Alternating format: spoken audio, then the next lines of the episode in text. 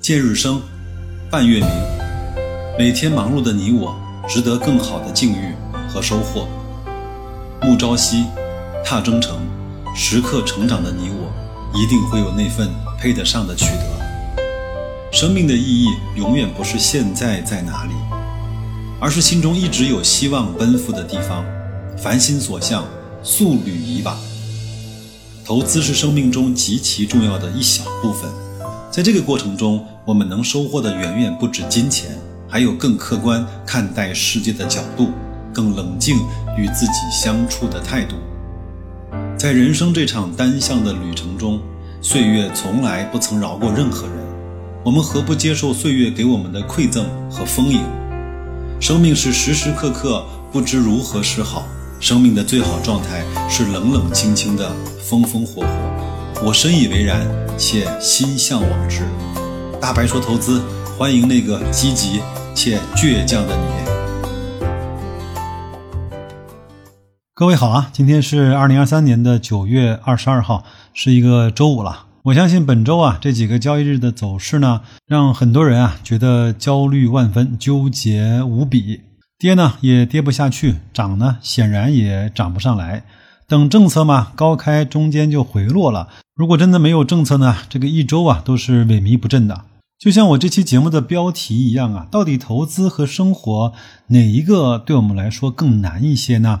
无论哪个更难，在二零二三年截止到今天，至少白老师觉得在投资和生活上哪一个对我们来说今年都是一个特别艰难的年份。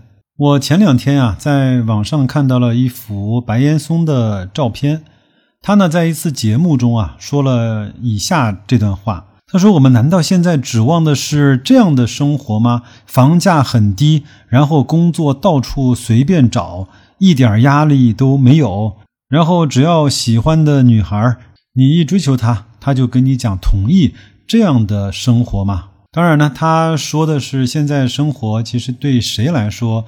都是不太容易的。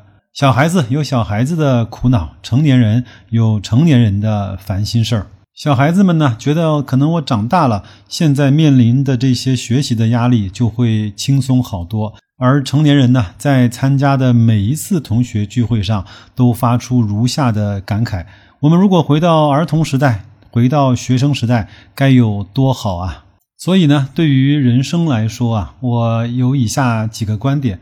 对于小孩子来说呢，该他吃的苦啊，他就一定要在他该吃苦的这个年纪啊，去把那个苦吃掉。不然呢，在其他的场合啊，让别人教他该在家里的餐桌上的一些礼仪的时候，他用了沉重的代价，终于学会了什么叫讲话的礼貌、社交的礼仪的时候，他的损失和代价会更大一些。有很多次白老师出差啊，在高铁上。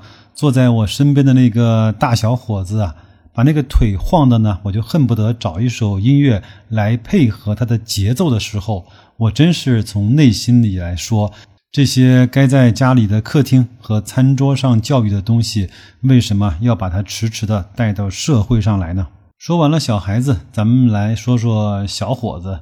我们公司的一些新同事进来的时候呢，我是强烈的建议他，该碰的钉子要碰，该吃的闭门羹要吃，该丢的脸面一定要尽快的丢完，因为啊，这些都是一个男人所必须要经历的。可能真实的商业社会会帮一个人啊，很快的完成从男孩到男人的蜕变。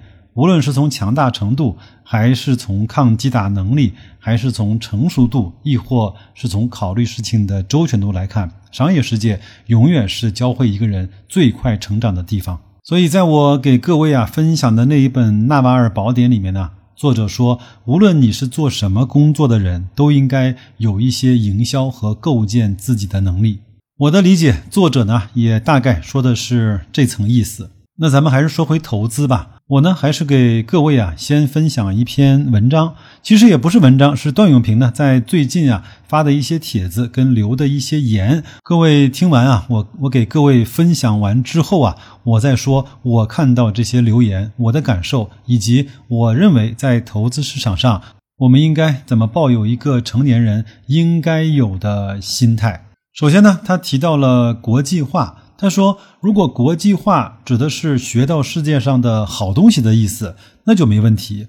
如果呢，只是指的是拼命的到别的国家去做生意的话，对中国绝大多数的公司而言，还是挺危险的。”第二个呢，他说负债的好处是可以发展的快一些，不负债的好处呢是可以活得长一些。这句话非常有深度。再说呢，一般来讲啊，银行都是在确认你不需要的钱的时候才会把钱借给你的。第三个呢，扩张的时候要谨慎。我把这个呢叫足够的最小发展速度，也就是说啊，能够兼顾速度和足够安全的意思。但是呢，这个世界上，特别是中国公司在扩张的时候，大多数用的都是所谓的最大速度，最后呢，一个不留神就翻车了。还有，他一直认为啊，老是强迫加班加点的部门负责人的管理水平是有问题的，老是强迫加班加点的公司的老板是管理水平上有问题的。狼性文化最终啊会输给人性文化。他对于培训是这么说的。培训的成本现在越来越贵了，但是不培训的成本更高。如果不知道第二点的企业啊，显然他就走不远。再往下呢，他说到了一个企业家的精神。他说，一个企业的失败，企业家要负主要责任；一个企业的成功，功劳肯定是大家的。我们引申到个人的投资中啊，现在呢，至少白老师会非常自然的认为啊，我的投资失败。一定是归咎于我的投资能力和认知的水平。我的投资成功啊，大部分的原因是由于运气和整个时代的红利。我不是在装叉，我真的是这么想的。因为你在这个市场上待的时间越长，你就会知道个人的努力有用，但是呢，并没有你想的那么大的用处。下一个案例啊，我觉得特别的有意思。我说完之后，各位可能第一时间都会想起来我们非常熟悉的一家公司。段永平说：“凡是员工见到领导啊都战战兢兢的公司，时间长了都会出问题的。因为这种公司的员工大多都会变得没有担当、没有担待，凡事呢就希望交给上级去决定，效率慢慢的就会降低。我不知道各位是不是和我一样看到这句话。”会想起来董总，会想起来格力电器。虽然我不太了解董明珠在格力内部啊，到底是不是个一言堂，到底是不是一个万人都怕的老板，但是我觉得从公开的节目里面看到，可能多少会有点这个意思。我也希望呢，在格力这么多人的公司的规模下，在董总我相信也明白这么多事理的管理者下，能够把这一点呢做得再好一些。就像段永平刚才所说的啊，狼性文化最终呢都会输给人性文化的。仅仅是表达一下我的观点，因为我不太在节目里面呢直接的去抨击格力电器，但是我自己知道它有很多的问题，它一样是在我们心目中不是那家完美的公司，它会有大企业病，它会有一些官僚主义，它甚至会有一些拉帮结派，也会有一些论资排辈，但是呢，这至少不影响它今天还成为一家优秀的公司。我在以前很多次的节目中啊，曾经说过，格力电器呢是一家非常二元化的公司，喜欢它的人呢就喜欢的不要不要的，不喜欢的公司呢，就连听到董明珠这三个字都觉得生理上有点不适。我没有在开玩笑，我在我的身边就是见过这样的人。我跟他说，一家公司你不喜欢，一家公司的掌门人你不喜欢，你大不了不用他的产品，不买他们的股票不就行了吗？他说不行，我听着就来气，看着就来火。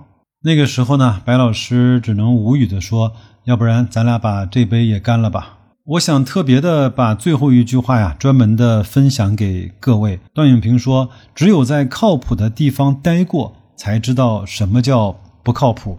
反过来呢，其实是不成立的。我们也可以这么来说：我们只有做过那些稳健的。”靠谱的投资啊，我们才知道什么是不靠谱的投资。反过来，其实也是不成立的。我们只有和那些靠谱的人长期的合作和待在一起，才知道什么叫真正的不靠谱的人。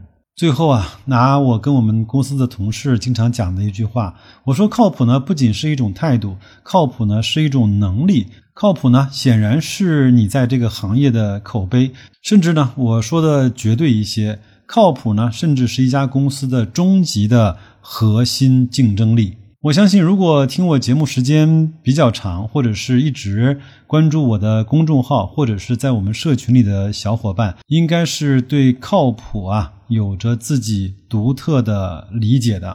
最后呢，我还是诚挚的邀请各位啊，关注公众号“大白说投资”，底部对话框回复“社群”，一起加入我们这个靠谱且有趣的社群吧。那就这样吧，今天周五，各位好好工作，周末好好休息。再工作几天，就迎来了我们的八天的长假。那个时候呢，如果有时间，我再安排我们一起舒舒服服的聊天，安安静静的思考。再见吧。